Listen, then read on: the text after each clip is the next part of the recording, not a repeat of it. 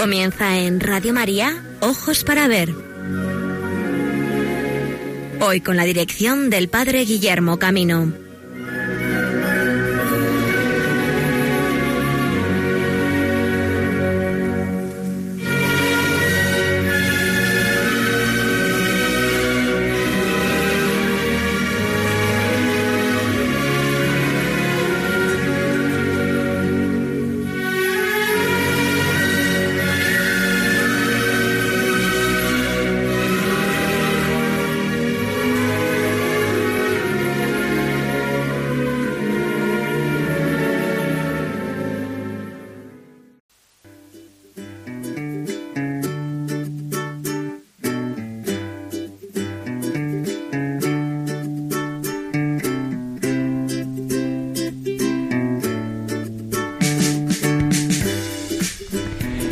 Amigos y amigas de Radio María, bienvenidos a esta nueva edición de Ojos para Ver en este martes 12 de febrero.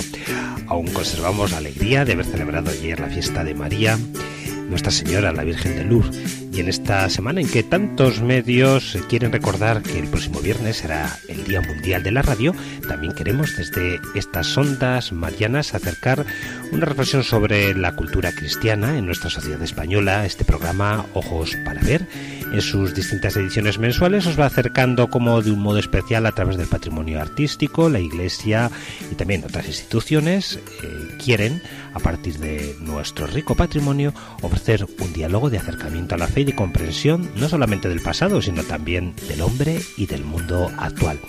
Por eso en esta mañana os proponemos un viaje a cuatro ciudades españolas. Nos vamos a acercar a la ciudad de Salamanca para conocer la versión 2.0, así llamada las edades en su nueva edición, pues se cumple los 25 años de la celebración de aquella exposición tan singular como fue Las Edades del Hombre en Salamanca. En su recuerdo, 25 años después, Las Edades 2.0 quiere presentar un diálogo sobre los grandes misterios de la vida de Cristo, la antropología teológica, a la luz del diálogo entre el arte contemporáneo y el arte convencional, el arte de nuestra iglesia en Castilla y León. Y también de paso hacia Salamanca pararemos en Valladolid, desde donde hoy realizamos este programa, porque el Museo Nacional de San Gregorio, Museo Nacional de Escultura, tradicionalmente así conocido, ha organizado su exposición invernal con un tema de contenido cristiano sobre el hecho de la tentación y la debilidad del ser humano ante eh, su debilidad a ceder al pecado. La exposición tiene un título original, se titula El diablo tal vez y nos acerca al mundo de las tentaciones tal como reflejaba el arte de finales del siglo XV. Camino del sur de España pararemos en Madrid en el Museo del Prado para conocer la exposición de eh, Antonio Esquivel, su pintura religiosa y acabaremos nuestro programa en la ciudad de Granada para conocer en su catedral la exposición titulada Tu gracia me basta a propósito de los 450 años de los mártires de las Alpujarras. Así pues amigos, bienvenidos a esta nueva edición de Ojos para Ver. Vamos a motivar también nuestro programa con una canción mariana que nos recuerde cómo María, a través también de las ondas, nos lleva hasta Dios.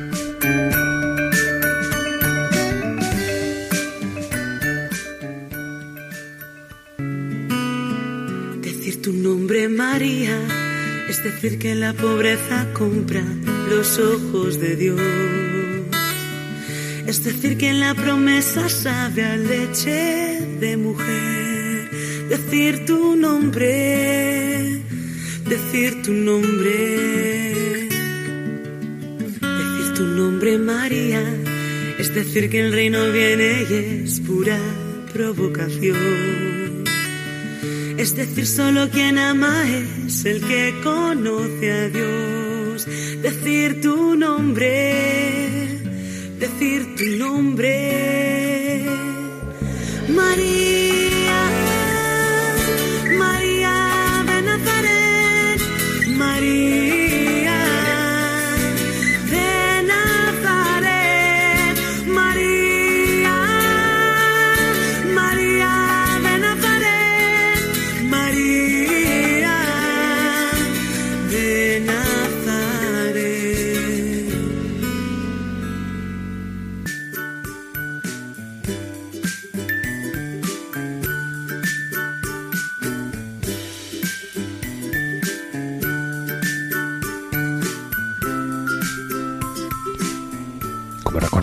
la presentación de nuestro programa, vamos a comenzar trasladándonos a la ciudad de Salamanca para conocer Contrapunto 2.0, la reedición conmemorativa de la exposición que se celebró en 1993 en la ciudad de Salamanca, Las Edades del Hombre.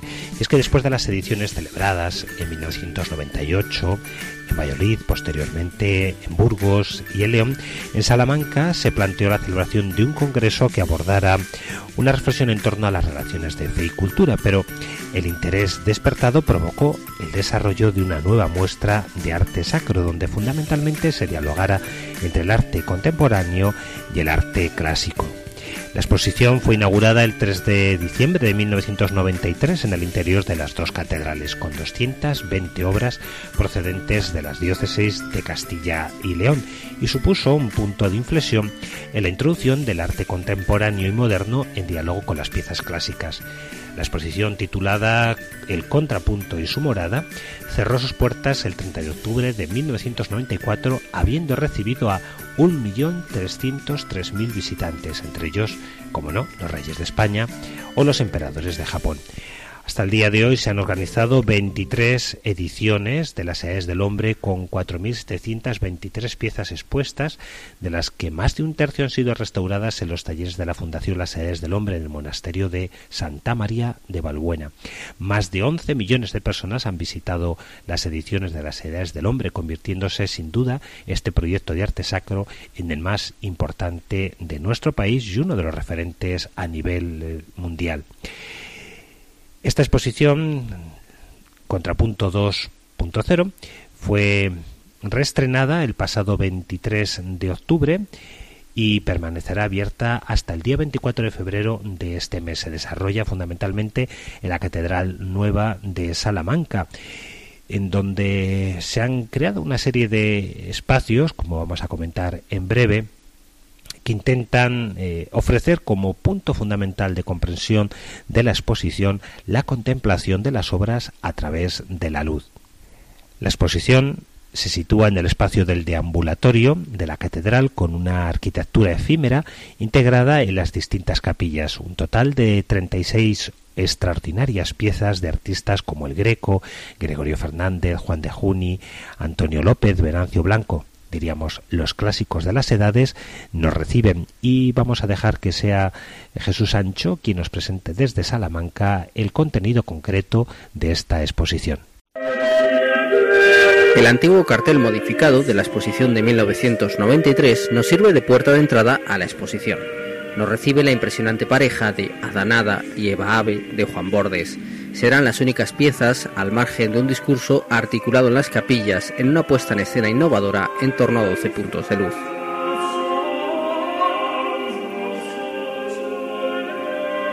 El inicio no puede ser otro que el Padre Eterno de Alejo de Bahía, valiosa pieza de nogal conservada en Becerril de Campos desde el siglo XV.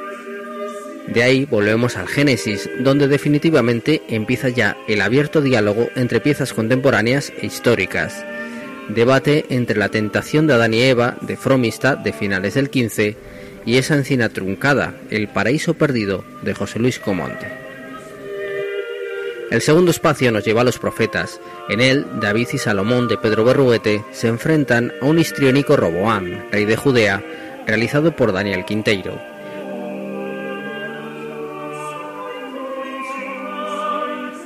y a gritos parecen revelar sus visiones el pétreo profeta Zacarías románico de Arevalo, que mira impasible a ese San Juan desbordado de Pablo Gargallo.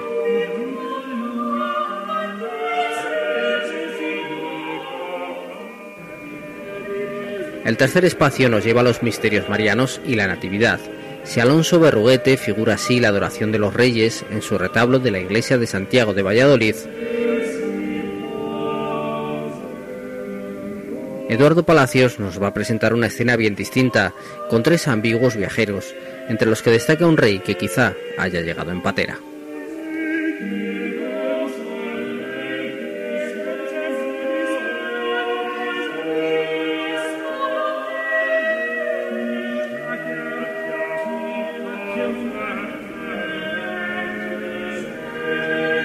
No menos llamativo resulta el contraste entre las figuras marianas medievales de la Virgen en Majestad y la naturalidad de la Virgen de Garcha, de Clara Gangutia. El cuarto espacio nos adentra ya directamente en el preludio de la pasión, vuelve Venancio Blanco a las ciudades del hombre y lo hace para entablar un curioso diálogo desde su abstracción con la última cena de Giuseppe Leonardo. El barroco y su teatralidad se enfrentan al intenso latido que Venancio imprime a sus bronces, donde se refleja todo el dramatismo de la traición.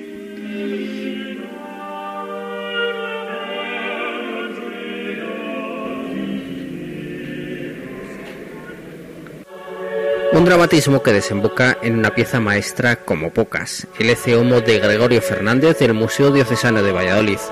Un ejemplo conmovedor, que no renuncia sin embargo a un modelado clasicista y donde la perfección nos conduce al rostro de lo mejor y es decir, salido de la gubia de Fernández.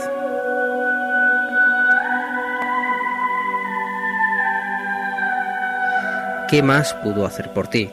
es el título de un nuevo espacio en el que Luis de Morales de Ciudad Rodrigo toma nuevo rostro a través del expresionismo de Díaz Castilla.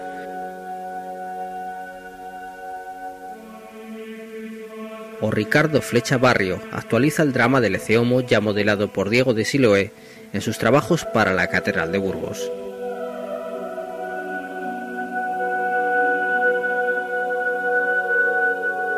Pedro de Mena también está presente en la muestra con dos piezas de excepcional calidad procedentes del Museo de la Catedral de Zamora. Son ejemplos del trabajo del artista que consiguió desarrollar una amplia producción de estos bustos para devoción privada y en los que alcanza una insólita maestría en el tratamiento de la madera que se confunde por su detallismo con un paño real. De la inmensa colección de crucificados que atesoran los templos de la comunidad, Contrapunto ha escogido el señorial Cristo de Yanguas para que hable con la escultura de bronce del recientemente fallecido Julio López en su sorprendente tránsito del expresionismo al realismo.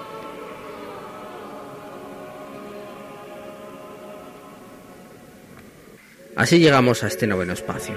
La luz se atenúa y el tiempo también parece detenerse cuando contemplamos a pocos centímetros al Cristo yacente de Gregorio Fernández quizá una de sus obras más realistas, y al impresionante Emilio, de Antonio López, que no es una obra religiosa como tal, pero de la que emana un sentimiento conmovedor. A partir de ahí, la exposición nos lleva por nombres básicos de la historia del arte, la tabla de Fernando Gallego, del campo de Peñaranda con su resurrección, la misma escena que va a llevar a todo su esplendor Juan de Juni,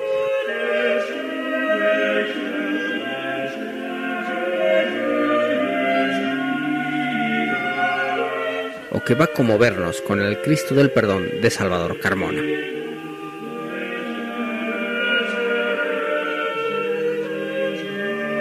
La mirada de este recorte de algún lienzo del Greco que conservan las descalzas reales de Valladolid concentra toda la intensidad en ese rostro del Salvador y no parece mal final para unas edades. Una puesta en escena luminosa e innovadora que permite descubrir este contrapunto 2.0 y con él ocho siglos de arte.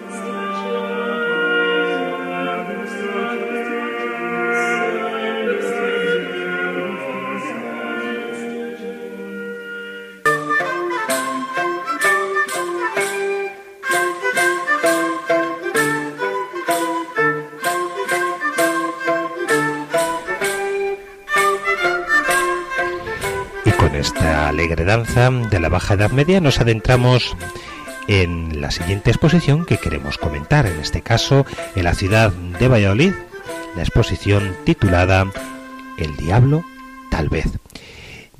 La tentación, el pecado, el diablo, temas constantes en la reflexión antropológica, ocupan el tema de esta nueva exposición invernal del Museo Nacional de Escultura, el Museo de San Gregorio, que se articula sobre esta triada a partir de un cuadro de la colección Tentaciones de San Antonio de Bregel de Belur, 1568-1625, que sirve de hilo conductor para enhebrar obras, escenas, técnicas y estéticas, el pasado y el presente, siempre a partir del núcleo protagonizado por la familia Bregel es que fueron los pintores flamencos y alemanes los que con mayor inventiva, atrevimiento y energía expresiva Exploraron este asunto hasta convertirlo casi en un género artístico tan fulgurante que aún hoy sus imágenes enigmáticas e inaccesibles nos siguen dejando atónitos. Mientras la Italia renacentista miraba hacia el pasado ideal y heroico, en los Países Bajos y Alemania, entre los años 1450 hasta 1600, los artistas crearon un universo de escenarios perversos y enloquecidos que aún nos resultan, como digo, inquietantes porque parecen esconder un enigma indescifrable y porque en sus imágenes narrativas advertimos, como dice Hans Belting, una libertad deliciosamente moderna. Ello explica la naturalidad y brillantez con que en un juego de espejos muy distantes entre el siglo XVI y el siglo XXI, un artista contemporáneo, el belga Antoine Roger, Van de Ledel, dialoga con estos renacentistas del norte, presentando por primera vez en España la videoinstalación y los dibujos preparatorios realizados en el año 2011 sobre la serie de estampas Los siete pecados capitales de Breger el Viejo.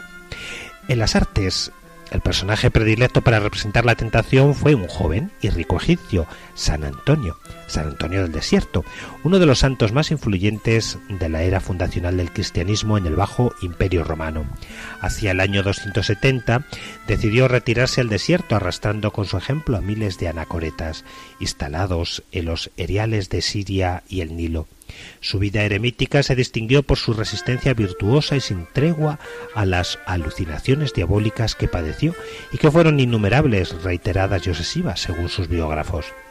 Este es el tema del citado lienzo que el museo expone y que llegó desde Amberes hasta Valladolid en 1604 por encargo de Beatriz de Zamudio, una mujer noble vinculada a la gobernadora española de los Países Bajos, Isabel Clara Eugenia, para ornamentar la primera cárcel de mujeres fundada en España a instancias suyas.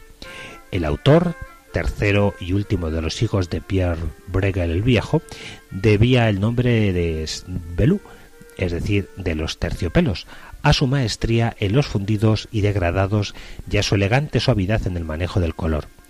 Prosiguiendo la tradición consagrada por el Bosco, el pintor describe estas apariciones demoníacas numerosas, agilísimas, ruidosas y chillonas. Conserva las alas de su pasado angélico, forman bandadas como cuervos al acecho, se convierten en lobos o reptiles, se disfrazan de monje o se transmutan en cuerpos casi líquidos, en mujeres hermosas y lozanas, en niños desnudos, en homúnculos hechos de materia viva pero irreconocible, en ectoplasmas, con signos de brutalidad, de estupidez, de malicia, en mutantes que embarullan los reinos de la naturaleza, la roca de rostro humano, el pájaro soldado, la lagartija volante y en fin, toda suerte de disparates. El escenario está tan enmarañado que no sabemos a dónde dirigir nuestra mirada. En este lienzo se aprecia también una de las grandes innovaciones de esta escuela, ya desarrollada por Petini y Bregar el Viejo, el protagonismo del paisaje, los lugares imaginarios, el desierto embrujado, el limbo de los justos, el Averno mismo se presentan como una naturaleza real formada por grutas, páramos, aldeas y castillos, cubiertos por húmedos cielos nórdicos. Frente al paisaje clásico de los italianos, donde los hombres señorean sobre un territorio sometido a la matemática de la perspectiva, aquí reina la fantasía de la tentación y una geografía del más allá carbonizada, siniestra, llena de furia y violencia, ciegamente sometida a las fuerzas malignas que juegan con los destinos humanos. Es imposible no considerar a la hora de entender la inexistencia en esta temática el clima trágico que vive Europa cristiana en aquel renacimiento desangrada entre la división de cristianos sumidas a las miserias y odios. También aquellos contemporáneos atribuían aquel desgarro colectivo a las astucias de Satán, que adquirió un poderoso ascendiente en el imaginario de la época. El diablo bien representado, directamente o bien metamorfoseado en seres malignos y violentos, bien metiéndose en la cabeza humana para inducirla al mal, pegándose a la camisa de los hombres, en palabras de Lutero, recorre las salas de esta exposición, una exposición de cámara, densa en sus contenidos y superpoblada de centenares de personajes, microescenas, anécdotas, incidentes, lances y minúsculas tragedias que solo se advierten cuando nos acercamos a medio metro de la obra, y que fueron posible gracias a dos revoluciones técnicas sin las cuales este arte habría sido imposible. La pintura al óleo que ampliaba la gama de colores, los hacía más esplendentes y saturados, conseguía efectos de relieve y profundidad y alcanzaba un virtuosismo microscópico en los detalles. De ese logro hacen gala algunas de las obras expuestas, como la visión de Tondal, la bajada de Cristo a los infiernos o las copias del Bosco de las tablas laterales del célebre tríptico Las tentaciones de San Antonio Abad. La segunda invención técnica nos lleva directamente a la sección dedicada a la serie de estampas sobre los siete pecados capitales, realizada por Braga el Viejo para el impresor Koch en los inicios de su breve carrera. Nos referimos a la invención de la imprenta, otra gran revolución cultural y artística que cambió por completo la práctica de los creadores y las relaciones de la sociedad con el arte. La serie dio al joven Bregel una celebridad de gran dibujante. Su septeto de los vicios humanos presenta un mundo embaucador y laberíntico en el que siempre ronda el maligno. Este enigmático pintor vivió en una Flandes convulsa, atormentada y pesimista. Las gentes veían abrirse bajo sus pies un abismo infernal donde el demonio y la obsesión por el pecado se agrandaban en medio de la creciente autoridad de algunos eclesiásticos. Bruegel desenmascara sus vicios en un escenario desenfrenado, donde hombres, animales, demonios y criaturas de pesadilla son mostrados desde arriba, en cuclillas, en posturas acrobáticas reptantes. Lo rodea un zoológico sin nombres, un jardín de especies inventadas, una colección de arquitecturas gesticulantes, un caos de objeto que no respeta las proporciones ni los usos habituales, una humanidad inhumana. Pero Bregel no juzga. Es un notario que levanta acta del desenfreno humano, la estupidez, la avaricia, el crimen, la glotonería, la procacidad, las envidias y muy poca bondad. Es un mundo doloroso, pero también lúdico, en el que se cuela la irreprimible cultura popular que se resiste a desaparecer, fundada sobre lo grotesco y la risa, asociados con frecuencia al diablo, servía de compensación a la seriedad del orden establecido. Aquel magnetismo visual de la tradición flamenca conserva todo su brío, nutriendo la experimentación contemporánea. Combinando el lenguaje digital con herramientas de los viejos maestros como el dibujo, la obra de un joven artista del siglo XXI, Antoine Roger, da frutos artísticos de una fertilidad tan sutilmente poética como lo fue en su tiempo la obra de los Bruegel, sus nuevos siete pecados capitales, obra de 2011, se exponen en las dos fases de su producción, 92 dibujos preparatorios y los siete vídeos resultantes. Pues bien amigos, hasta el próximo 3 de marzo podemos acercarnos en la ciudad de Valladolid, conocer su rico patrimonio. Si venís ya avanzado el mes de febrero podréis conocer alguna de las exposiciones que se están preparando para ilustrar la Semana Santa del año 2019. De ellas daremos cuenta en nuestro próximo programa. Sed bienvenidos, que nos encontraréis gustosos de compartir nuestro patrimonio desde Valladolid.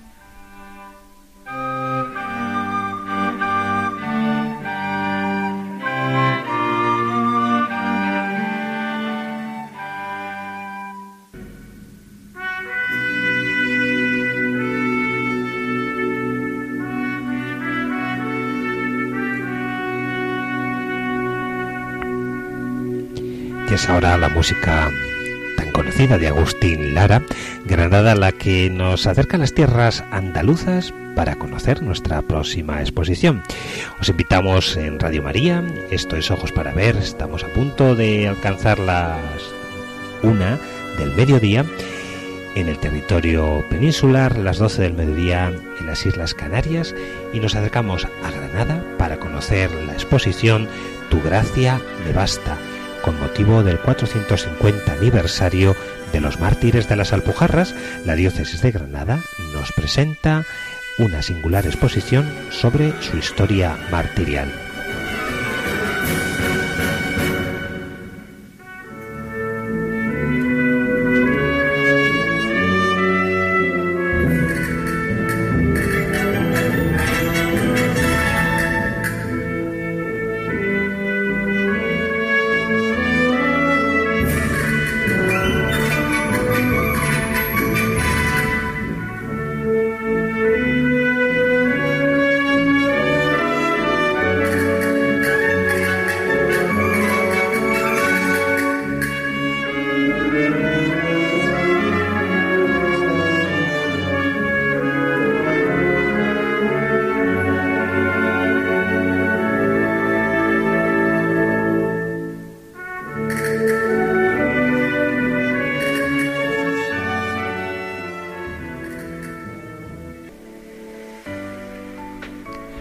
Próximo 28 de febrero podremos continuar visitando la exposición Tu gracia vale más que la vida.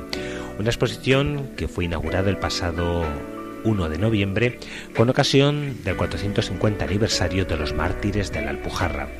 Esta exposición, organizada por la Archidiócesis de Granada, nos presenta en cuatro capítulos titulados En tiempo de Roma, En la Granada musulmana, Navidad de 1568, Nuestros mártires del siglo XX y precedidos por un preámbulo dedicado al protomártir San Esteban, a través de los cuales se va recorriendo la historia del martirologio diocesano.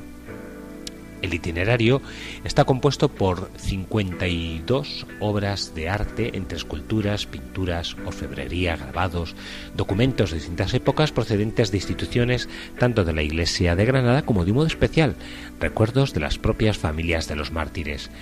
Tiene un especial interés la contemplación y veneración de las reliquias de los mártires que también forman parte de esta exposición. A lo largo de la exposición, cada capítulo está precedido por un, un panel de carácter histórico y adjunta a cada obra de arte existe una cartela sencilla que ofrece sus datos más importantes y así puede guiar la contemplación del visitante.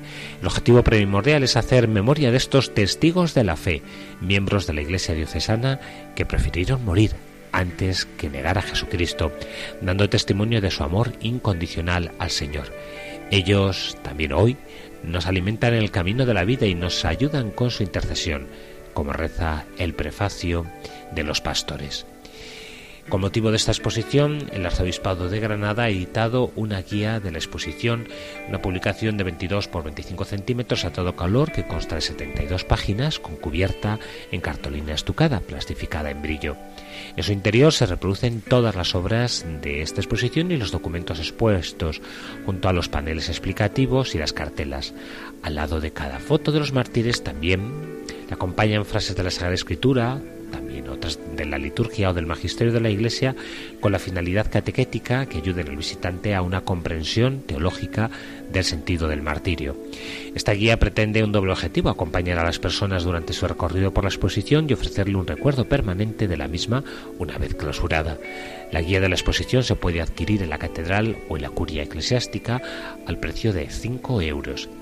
El Arzobispado de Granada sigue ofreciendo también visitas guiadas gratuitas a las personas interesadas en conocer la exposición. Y se puede realizar de tres maneras. O bien individual, las personas que así lo deseen se pueden inscribir en la curia eclesiástica yendo personalmente o llamando al teléfono 958 216 323 958 216 323. Allí le ofrecerán distintos días y horas para elegir entre los que mejor se acomoden a sus posibilidades. Los inscritos se reunirán en la entrada a la catedral el día y a la hora acordados para iniciar la visita guiada.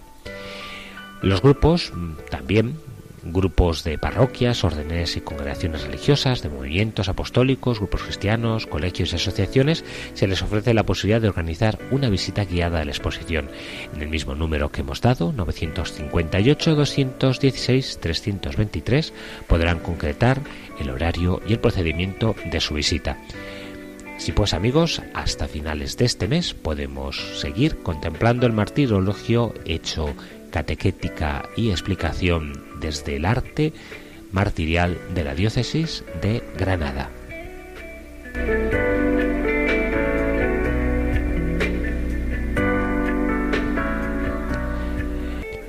Y paso a las palabras de don Antonio Muñoz Osorio, que es el comisario de la exposición y quien nos explica el sentido de la misma. El motivo de esta exposición es que la Iglesia de Granada recuerde a sus mártires. Decía el Papa Juan Pablo II que las iglesias locales deben conservar la memoria de sus mártires de todas las épocas.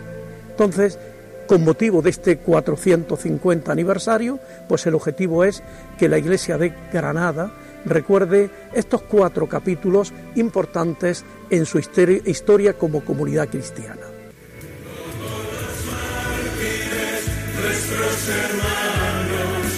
de tierra hispana queremos ser,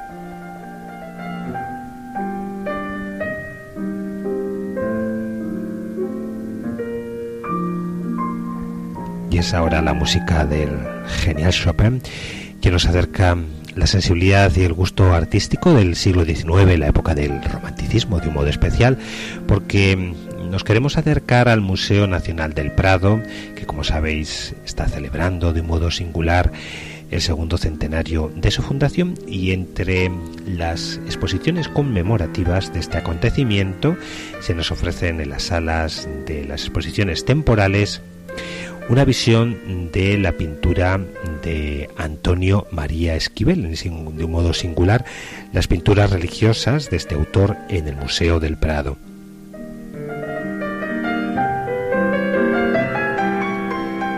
Durante el periodo romántico la pintura religiosa fue un género de nuevo relevante en Europa.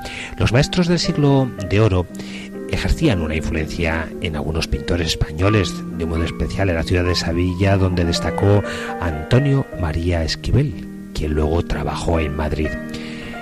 Tras su restauración realizada en los últimos años, el Museo del Prado presenta tres importantes obras religiosas de Antonio María Esquivel, La caída de Luzbel, El Salvador y la Virgen María, el Niño Jesús y el Espíritu Santo con ángeles en el fondo.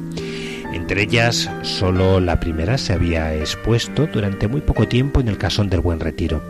Este conjunto permite comprender los principios del estilo de este artista, fundado en buena medida en una reactualización de la pintura barroca andaluza, de la que se considera su principal valedor, en oposición a otras tendencias que favorecían el dibujo frente al colorido. Realizadas en su madurez, muestran una formación académica atenta al estudio de la escultura antigua y a la precisión anatómica.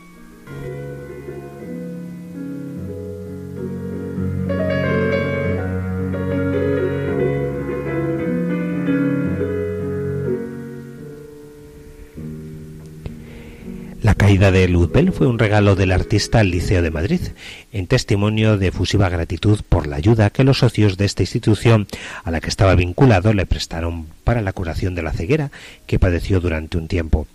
Realizada como El Salvador sobre un lienzo muy tupido que da homogeneidad a la superficie pictórica, presenta un colorido de gran riqueza.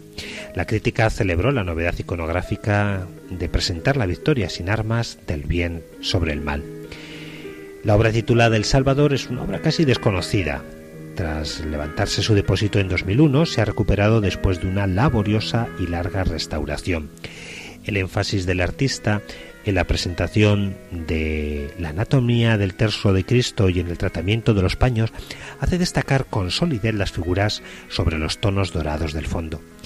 En ello se muestra un giro hacia una mayor valoración de los volúmenes que culmina en el siguiente cuadro expuesto, la Virgen María, el Niño Jesús y el Espíritu Santo con ángeles en el fondo, donde aunó referencias a la tradición de la pintura murillesca, a la monumentalidad clásica y a la exactitud anatómica.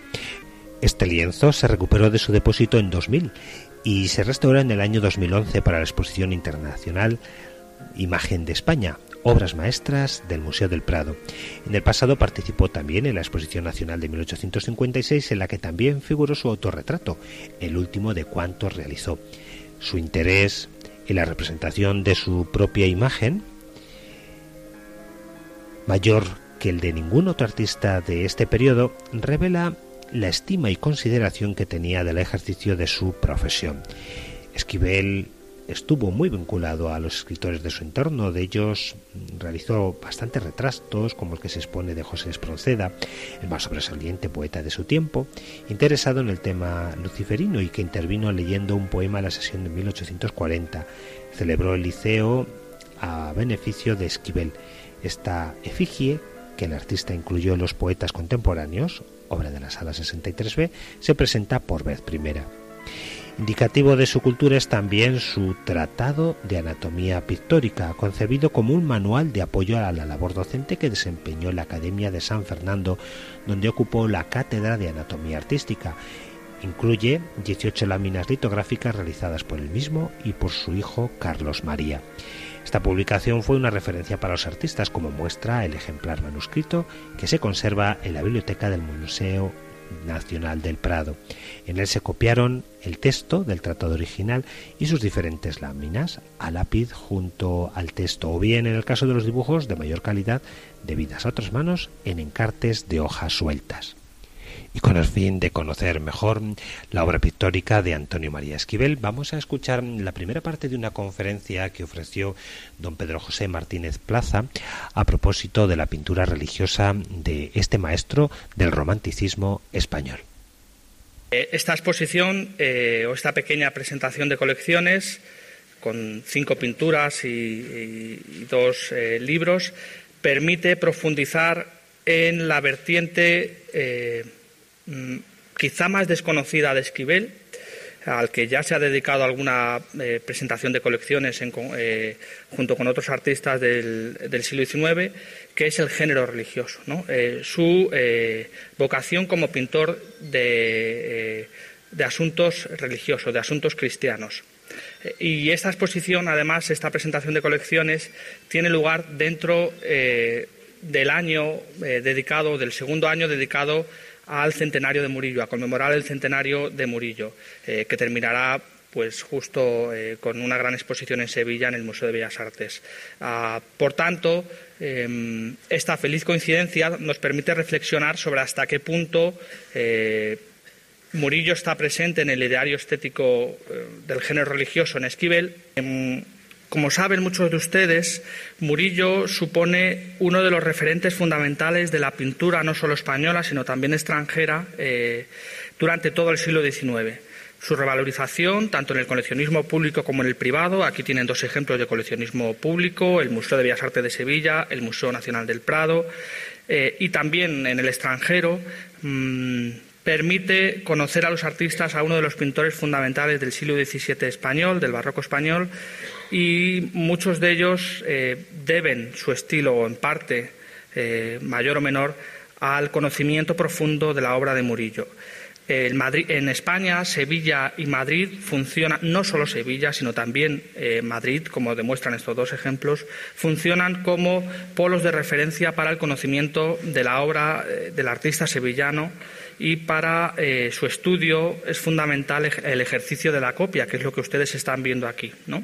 Eh, por un lado se está copiando el cuadro que hay ahora mismo en la capilla bautismal de la Catedral de Sevilla, en el ejemplo de Paula Escribano, y por otro eh, una de sus obras cumbres y una de las obras también más copiadas, que es la Inmaculada, la Inmaculada Azul. bueno, pues por tanto, em, en función de este, eh, estos ejemplos nos contextualizan, por tanto, esta, eh, esta presencia de Murillo en la pintura española del siglo XIX. Presencia que eh, se puede rastrear muy fácilmente en la pintura contemporánea de artistas contemporáneos a Esquivel, también sevillanos como él, nacidos en Sevilla, como es José Gutiérrez de la Vega, que como Esquivel viene a Madrid eh, a principios de la década de 1830, y José María Romero. Les he puesto el ejemplo de José María Romero porque, aunque la factura puede recordar a Murillo, aquí también está presente, muy presente Velázquez, a quien debe la composición, es decir, es una, especie de recuerdo mm, muy evidente eh, al cuadro que tenemos en, la colección del Prado de Velázquez de la Coronación de la Virgen. Eh, mientras que en el caso de Gutiérrez de la Vega, eh, eh, la dependencia con las Inmaculadas de Murillo es bastante clara. Entonces, en este contexto es en el que se mueve Esquivel a quien presento en este autorretrato. Esquivel es precisamente uno de los artistas y esto, eh, esto nos va a ayudar a, entender sobre todo la parte, las últimas diapositivas de esta conferencia. Esquivel es uno de los, de los retratistas o de los artistas españoles del siglo XIX más preocupados por autorretratarse. Mm, es uno de los que más eh, autorretratos se realiza a lo largo de su vida. Este es el, el último gran autorretrato de 1856 y es el que permite eh, a los asistentes o a los visitantes de esta presentación de colecciones y hoy ustedes aquí eh, poner cara a nuestro artista. Bien. Eh, quiero empezar este episodio, eh, o esta conferencia, o esta historia, para entender el sentido de la pintura religiosa de, Esquivel y cuánto debe o no debe a Murillo, hablando de un personaje al que hasta ahora prácticamente no se había vinculado con Murillo, perdón, con Esquivel. A pesar de que, es el, era el comitente que más cuadros le había encargado. Esto hasta ahora había pasado muy por encima e incluso se pensaba que mm, Esquivel había venido a Madrid gracias a otro sevillano, bueno, a otro personaje vinculado a Sevilla, Julian Benjamin Williams, del que por cierto no hay ningún retrato ni ninguna obra hecha por Esquivel para Williams, ni siquiera lo retrata, cosa que ya era sorprendente.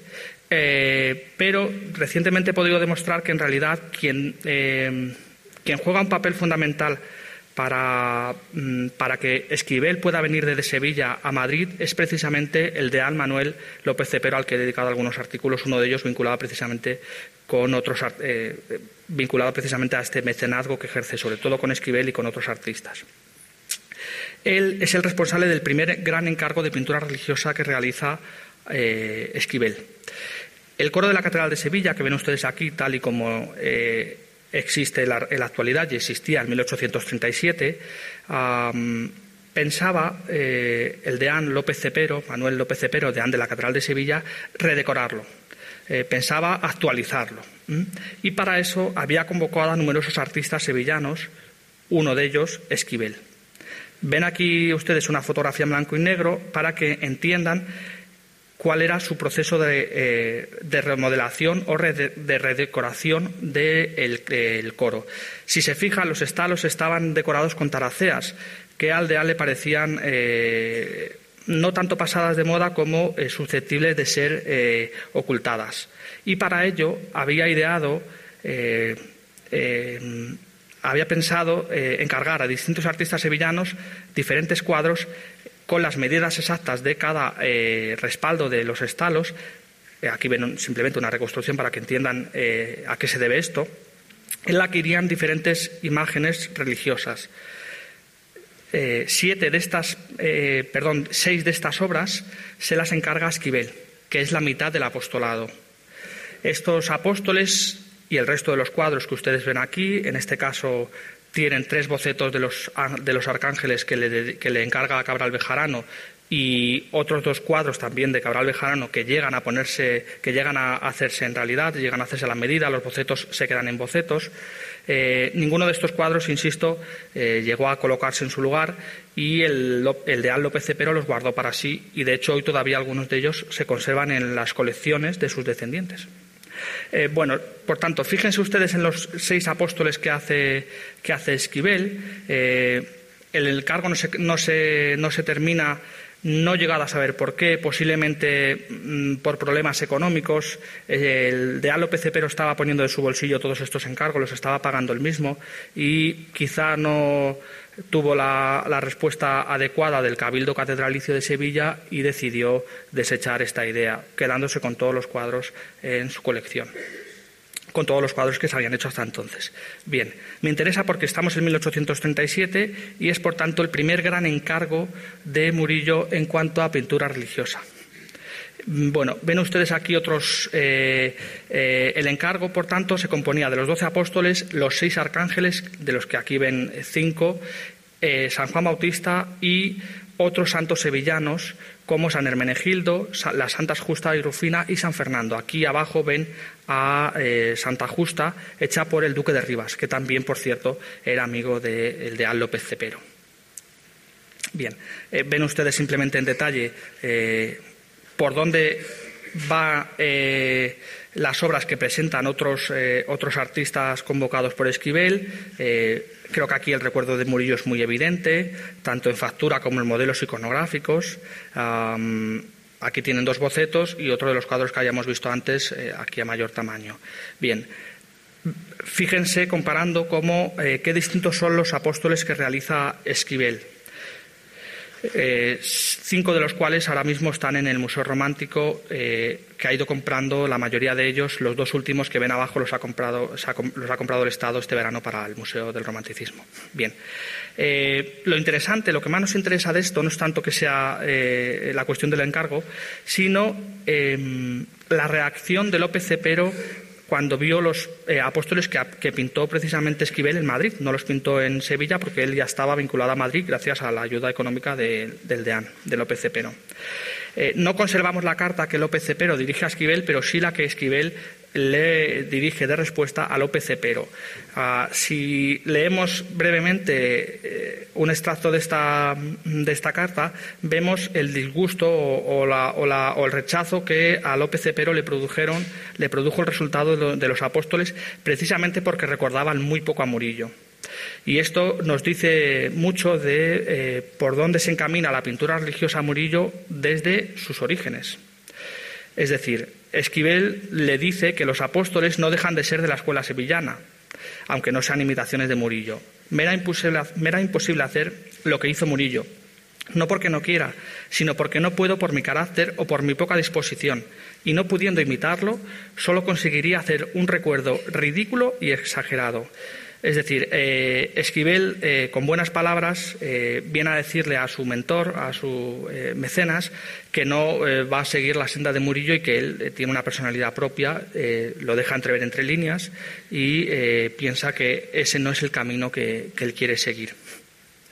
En ese mismo, bueno, aquí tienen otros ejemplos que hemos visto antes, pero simplemente para que vean cómo esa respuesta que le dio a Esquivel no se la dio a Cabral Bejarano, por ejemplo, eh, cuyos arcángeles estaban vinculados claramente con la pintura sevillana. Aquí tienen un ejemplo de un seguidor eh, eh, de Murillo, de Juan Ruiz Soriano, muy cercano a, la, obra de, Cabral Bejarano, o mejor dicho al revés, ¿no?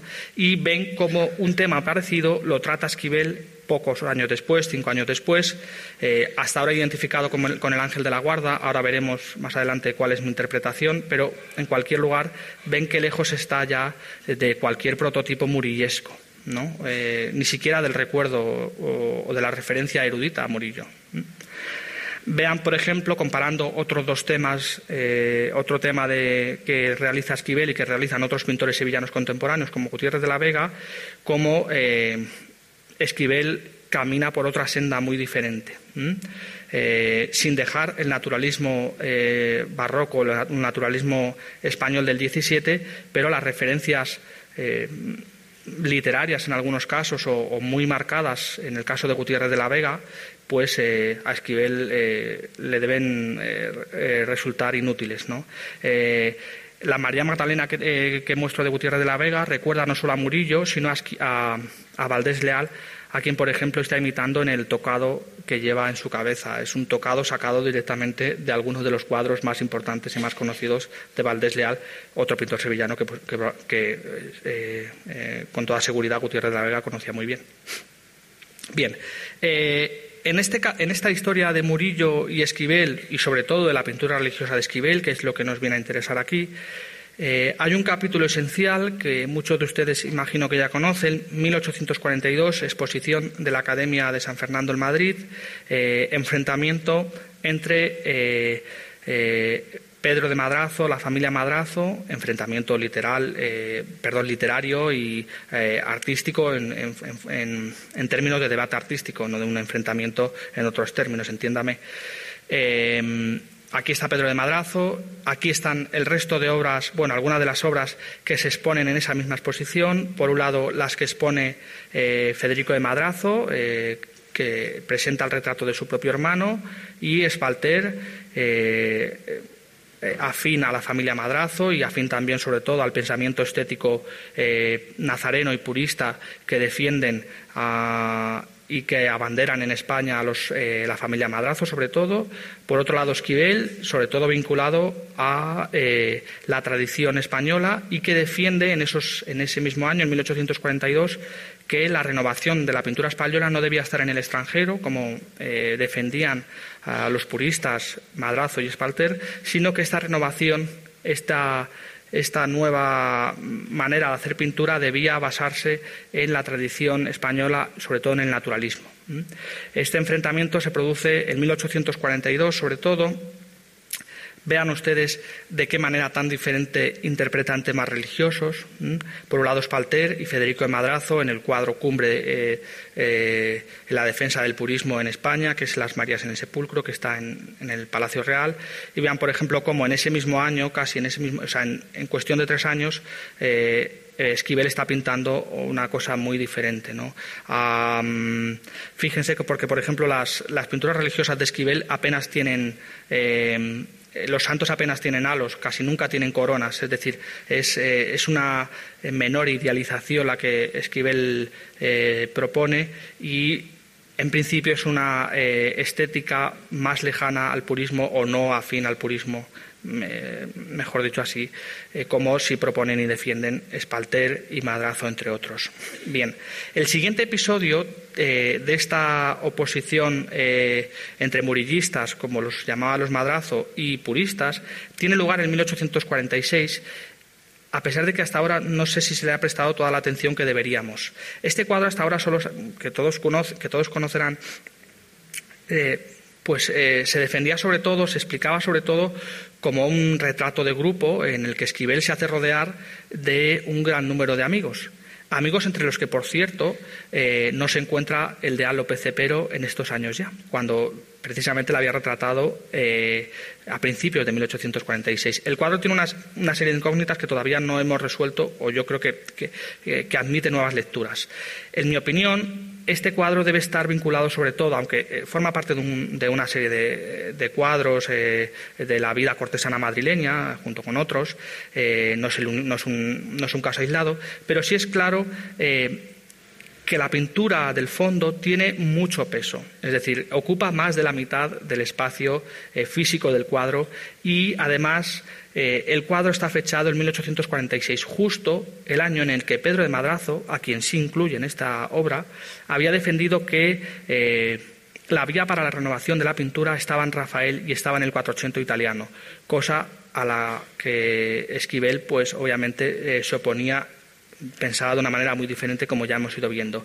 Y este cuadro también es una especie de defensa de su ideario estético, porque fíjense cómo se hace rodear eh, cómo hace rodear sus obras. Estos son obras suyas, algunas identificadas, otras, eh, como los dos que ven en la parte más abajo, son bocetos de obras que veremos más adelante. Eh, sobre, la, sobre otra de las obras que, ven ustedes arriba, la de mayor tamaño, volveremos más a más, unas diapositivas más adelante. es decir, se hace, rodear sus propias pinturas de pintura española del 17, no solo de pintura sevillana. Porque, por ejemplo, el San Andrés es un cuadro de Tristán vinculado a la escuela toledana, eh, como todos ustedes saben. Es decir, eh, Esquivel se rodea de pintura de Zurbarán o de referencias cercanas a Zurbarán, a Murillo, eh, como ven ustedes en, el cuadro del Niño Jesús y en el cuadro de las Santas Justa y Rufina, y de nuevo, bueno, como les he dicho, a Tristán. Es decir, sus obras, por tanto, cuelgan al lado de las de las pinturas barrocas, eh, tal y como él defendía, eh, las pinturas barrocas que él defendía que debían ser el modelo para la, eh, para la verdadera pintura. Por tanto, el cuadro no es solo un retrato de grupo, sino que también es una especie de respuesta a este artículo de Pedro de Madrazo y es también una, una muestra clara de su ideario estético.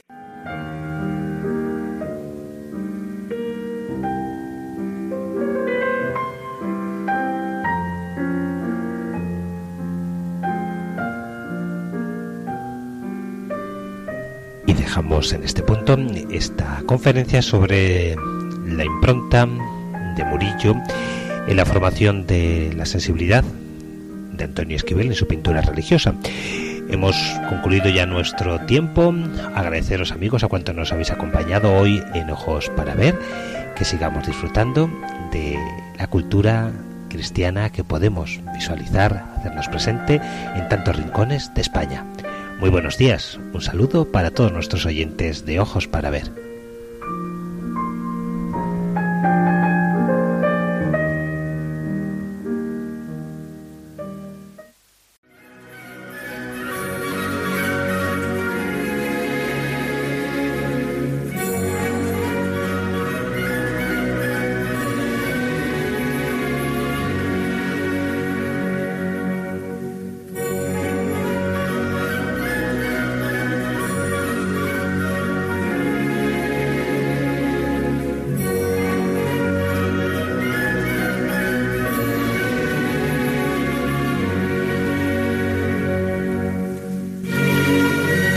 En Radio María, Ojos para Ver. Hoy con la dirección del Padre Guillermo Camino.